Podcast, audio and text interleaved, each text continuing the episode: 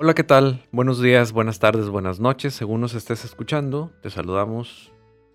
Lucero Gastelum. Y Fernando Marún, de Mentes Saludables.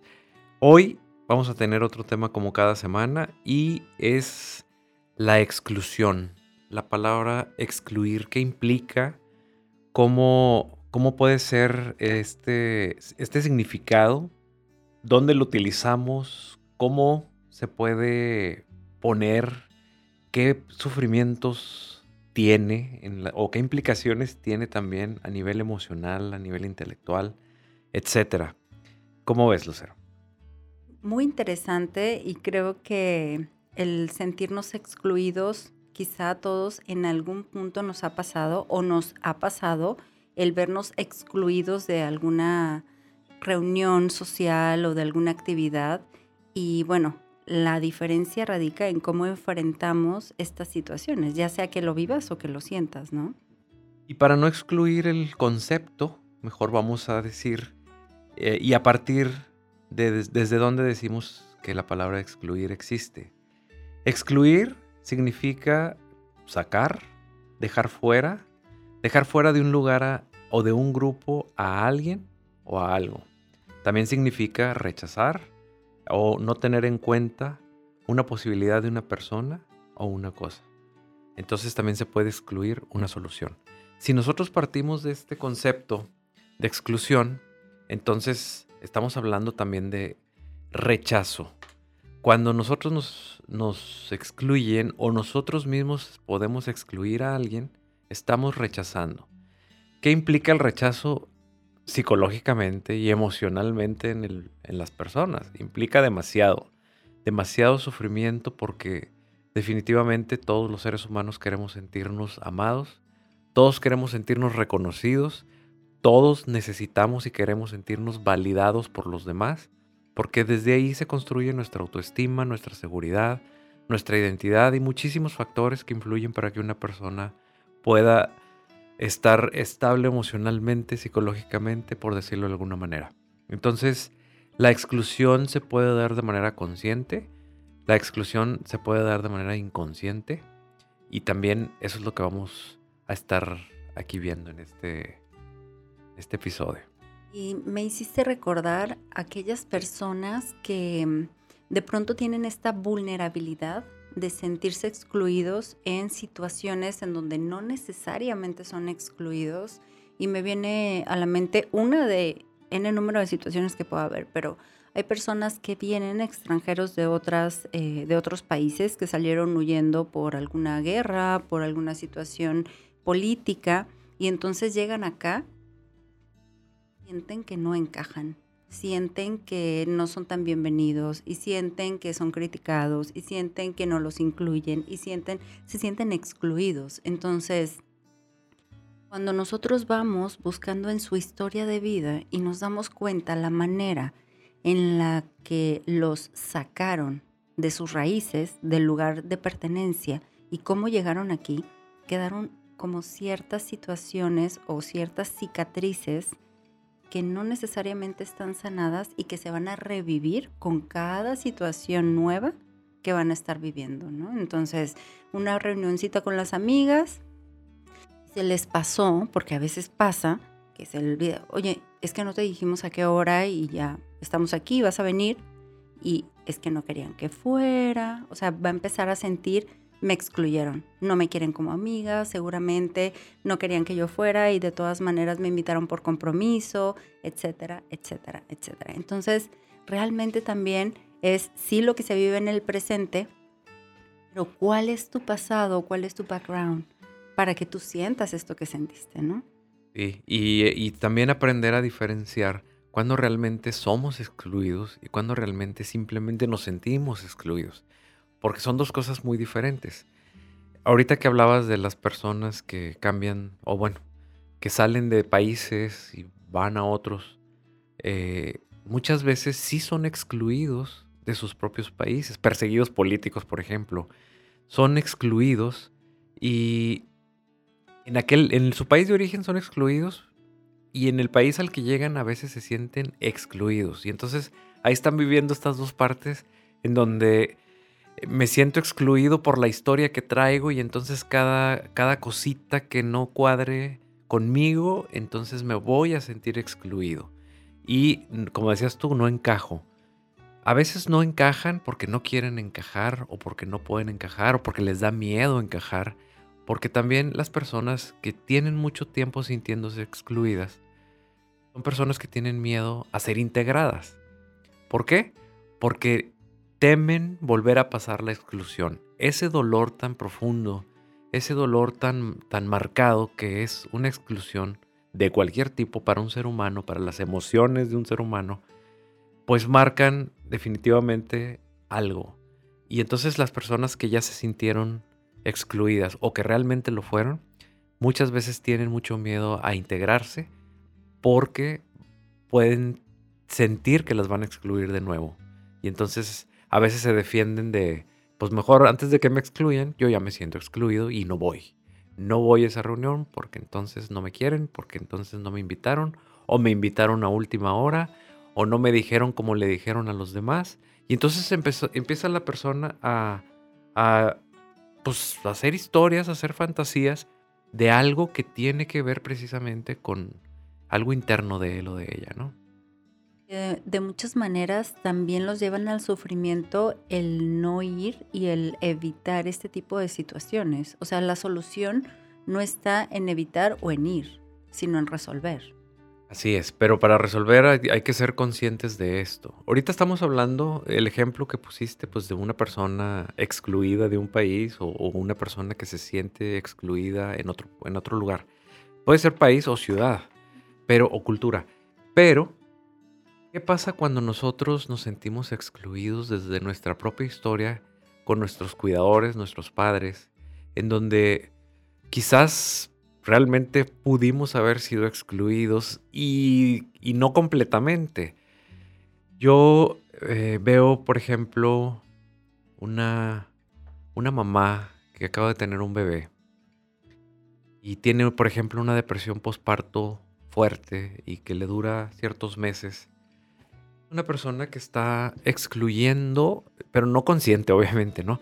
La misma depresión que sustrae todos sus pensamientos y todos sus sentimientos hacia ella misma, no está tan capacitada para poder estar tan presente con ese hijo o hija.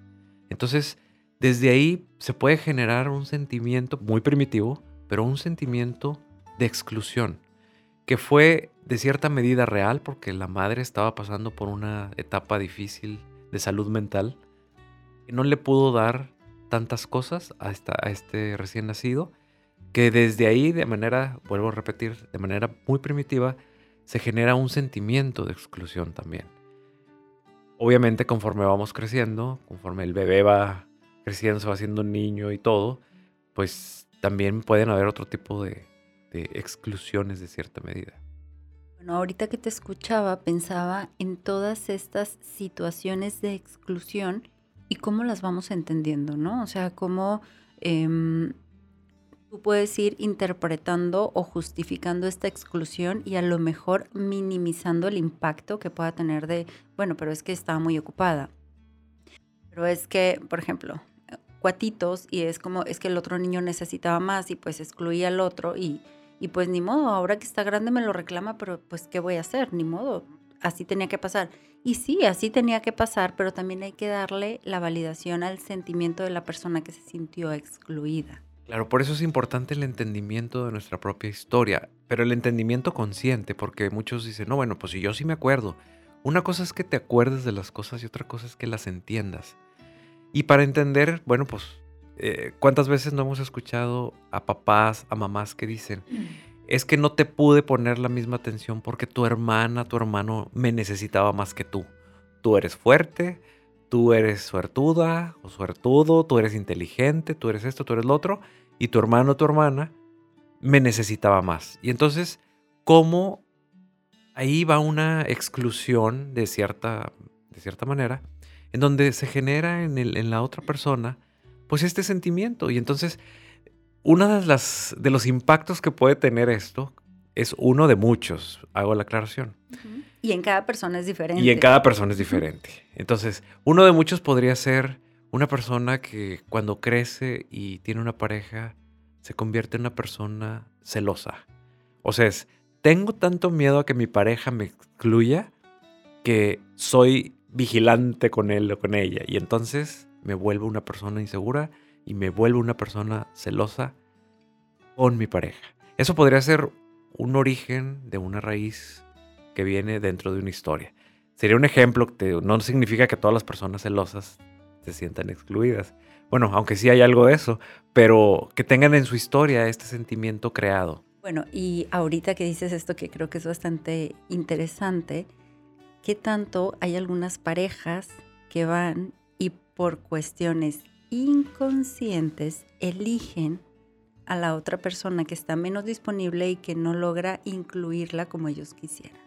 Y están aferrados a, pues, ¿por qué no me avisaste? ¿Por qué no me invitaste a mí también? Yo quería ir, etcétera, etcétera, etcétera. Bueno, y tomando, retomando esto contigo, es, fíjate, también estas personas que buscan relacionarse en pareja con personas que no los quieren o no las quieren, o como decimos aquí en México, no las pelan. O sea, y se aferran y dicen, oye, pero ¿por qué insistes en buscar esa muchacha o buscar ese muchacho? señales te ha dado de que está interesada en ti? Si no, te, si, no, si no le interesas, te lo ha demostrado por años, te lo ha demostrado con muchas cosas y tú sigues insistiendo en que quieres estar con esa persona. Pudiera en el fondo de manera inconsciente estar repitiendo precisamente la exclusión. Es en la medida de que me rechazan, es en la medida en que yo reafirmo y confirmo la exclusión que aprendí o que interpreté en algún momento de la vida y esta manera es la manera en la cual, de manera inconsciente, estoy asegurándome de que la exclusión sí existe. Y también me estoy asegurando de que tengo tanto miedo a ser incluido que busco a la persona contraria, que busco a la persona que me va a excluir para que no me acepte, porque si me acepta me da más miedo, porque es lo desconocido, que si no me acepta. Entonces, fíjate cómo pudiera repercutir, por así decirlo, en, alguna, en alguna persona. No significa que para todos tenga que ser igual. Cada historia, cada persona es diferente. Por eso es importante entender que la exclusión que, que de alguna manera Freud, equiparando a Freud, es que decía que la exclusión del consciente lo manda al inconsciente. O sea, lo que yo no tolero, lo excluyo y lo mando al inconsciente. Pero lo que excluimos toma fuerza. Y esa fuerza va a querer volver y repetir y querer entrar y querer ser reconocida y querer ser resuelta definitivamente. Que ese es un ejemplo más o menos como algo de lo que acabo de decir de la persona que está buscando a quien lo o la rechace para comprobar de manera inconsciente ese, esa exclusión que, aprendió. ahorita que hablabas como de, estos ejemplos, me venían a la mente también las implicaciones que, que también vamos a estar platicando y la implicación en el concepto que tiene esa persona de sí misma. O sea, una persona que se siente excluida constantemente, ¿cómo se va a percibir a sí misma? Y yo creo que se va a percibir como muy poco valiosa, muy poco importante, nada interesante, le doy flojera a todos y entonces estamos hablando de una autoestima baja, ¿no? Que ya habíamos platicado en otro podcast sobre la autoestima y todo esto, pero una persona que ha vivido muchas situaciones de exclusión reales o que tiene vulnerabilidades y está percibiendo o sintiendo que es excluido cuando no necesariamente lo es, digamos que apunta a que hay probabilidades, tampoco es regla y quiere decir que todos, ¿ok? Pero hay probabilidades muy altas de que tenga la autoestima muy baja muy baja. Claro, pues es que si, como dije al principio de, este episodio, hay que sentirnos reconocidos por el otro, validados por el otro. ¿Y qué significa esto? Bueno, de los niños siempre se, desde niños siempre estamos buscando esta validación en cualquier momento. Sentir que, que somos importantes para nuestros cuidadores padres, que somos queridos por ellos, que somos protegidos y cuidados, y eso va construyendo una seguridad y una integración. No estamos excluidos, estamos integrados a ti papá y mamá, a ti cuidadores, y entonces al momento, desde el momento en que nos sentimos parte de esta, de este sistema, de este grupo, de, de esta burbuja en donde estamos cuidados, reconocidos, validados y demás, es como vamos a ir construyendo precisamente todo lo, bueno de la, de la salud mental. Cuando estamos excluidos, cuando no estamos validados, cuando no estamos reconocidos, o definitivamente, en caso extremo, decir, digo, en cuestiones de, de dar un hijo, por ejemplo, en adopción, pues la exclusión ahí está muy marcada, demasiado marcada.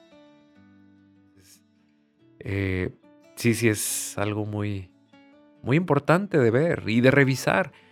Cuando eh, a veces tenemos problemas de sentirnos excluidos muy constantemente por muchas cosas y por mucha gente, creo que sería bueno que reflexionáramos que esto es un signo que nos indica que podemos pedir ayuda. Ayuda psicológica porque esto algo, algo no está funcionando adecuadamente, ¿no? Algo, digamos, que no anda bien en tu presente y muy probablemente tiene que ver con todo el pasado que no has revisado, que no has sanado, que no has hecho consciente, que no has buscado como darle un entendimiento distinto, ¿no? Y ahorita que decías de el niño que es adoptado, pensaba yo en estas exclusiones que se hacen en la familia y en estos subgrupos que se hacen y entonces nada más nosotros nos juntamos y no invitamos al hermano o no invitamos a la hermana o nos vamos a la quinta y na, na, na. Entonces, y cómo se van interpretando y se van formando venganzas conforme a esta exclusión, ¿no? Fíjate, también en las familias pasa mucho. El familiar que nos da vergüenza, por algo, vergüenza social, lo escondemos, no hablamos, no lo integramos la, o lo excluimos. Y esto pasa mucho, pues, no sé, con personas que han hecho algún tipo de eh, desmán eh, que, es, juzgado por la sociedad. Eh, muchas veces personas con adicciones muy fuertes que ya están haciendo cosas que, dan pena que a la familia y entonces, o con trastornos mentales de un familiar que tenga algún trastorno mental, o este tipo, o algún defecto, o algún, eh, algo que no encaje socialmente y que a la familia le dé pena, le dé vergüenza, se avergüence de esta situación. Y una manera de excluir es no hablar de esta persona, no invitar a esta persona a reuniones, no sacar a la calle a esta persona o simplemente, bueno, alguien que pues que no dejó entrar ni a mi casa o que no quiero volver a ver y son personas que pertenecen a tu familia, a tu grupo y están siendo excluidas. Bueno, sin embargo ahí sería cuestionarnos cuando también es necesario poner límites a algunas personas de la familia, aunque pertenezcan a la familia, pero que sus actitudes puedan llegar a lastimarte directamente. Claro, pero estamos hablando de límites, no de exclusiones y son cosas, este, lo que tú es diferentes, pero necesarias, ¿sí? Y no se trata tampoco de integrar a alguien que, pues, que sin límites podría resultar hasta peligroso o peligrosa, ¿no? a eso, a eso nos referimos. eso me hizo así un poquito de, a ver, ¿y acá cómo le podemos hacer para no irnos a los extremos? Porque creo que esta parte de la exclusión nos lleva a los extremos. Claro.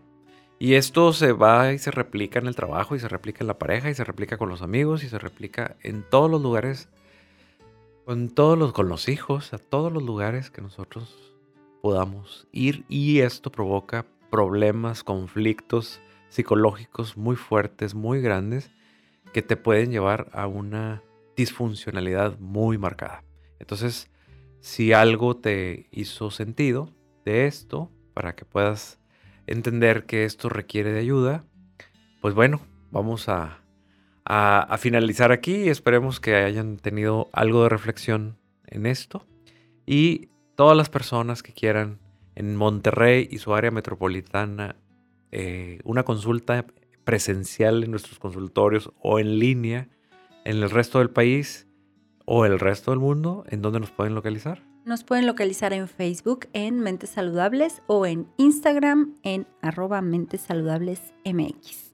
Pues una vez más, Lucero, muchas gracias. Muchas gracias a ti, Fernando. Hasta pronto. Nos vemos en la próxima.